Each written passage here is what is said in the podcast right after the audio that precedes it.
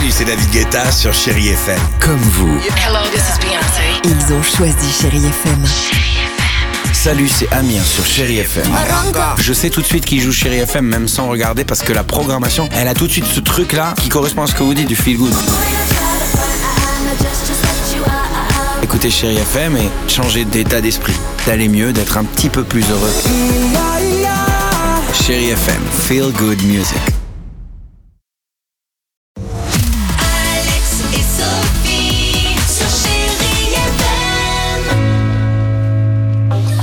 Il est 7h10 C'est pas vrai Bah si. Eh ben voilà, bonne idée. Euh, Sophie, J'avais envie, voilà. de bonne vous parler initiative de- ce bah, matin sur Chai C'est une FM. belle initiative, ça s'appelle Tout à l'école, qui lance donc euh, cette année la deuxième édition de Levons le doigt pour l'éducation des plus fragiles. Donc cette opération qui a débuté depuis le 14 septembre dernier et qui va prendre fin d'ici quelques semaines. Ce sera le 14 novembre prochain, donc ça nous laisse quand même suffisamment de temps pour y participer.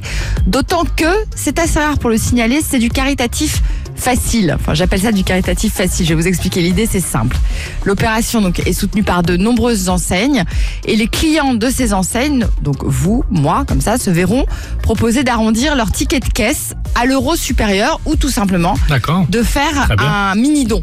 Donc parmi ces enseignes, c'est des enseignes pareilles faciles, c'est des enseignes du quotidien, à Monoprix, euh, Sephora, Etam, Casino, Naturalia ou encore Franprix entre autres.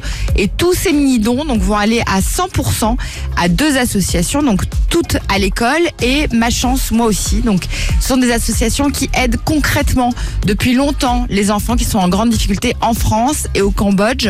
Concrètement donc deux projets, la construction d'un nouvel internat sur le campus à Pichandara, ça, on en avait vu euh, justement euh, des images Ouais. à la télévision, ça se passe au Cambodge.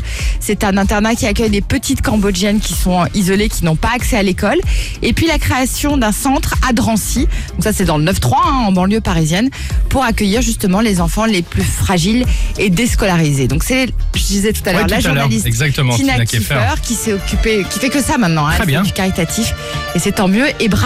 Voilà, ben on va vous mettre toutes les informations Exactement, évidemment, c'est Dimitri qui va s'en charger. Sur le de site du Réveil si vous avez envie euh, d'y participer. Mais je trouve ça simple, je trouve que C'est c'est très bien. bien. exactement. Vous connaissez cette chanson de Jean-Jacques Goldman Il changeait la vie. Et c'est avec euh, au tout début du confinement, il y a plein d'artistes qui se sont mobilisés et qui ont réenregistré, réorchestré euh, Oui, certaines chansons son avec Instagram. Il sauvait des vies. C'est la version qu'on vous propose euh, ce matin sur Chéri FM parce que malheureusement c'est encore d'actualité.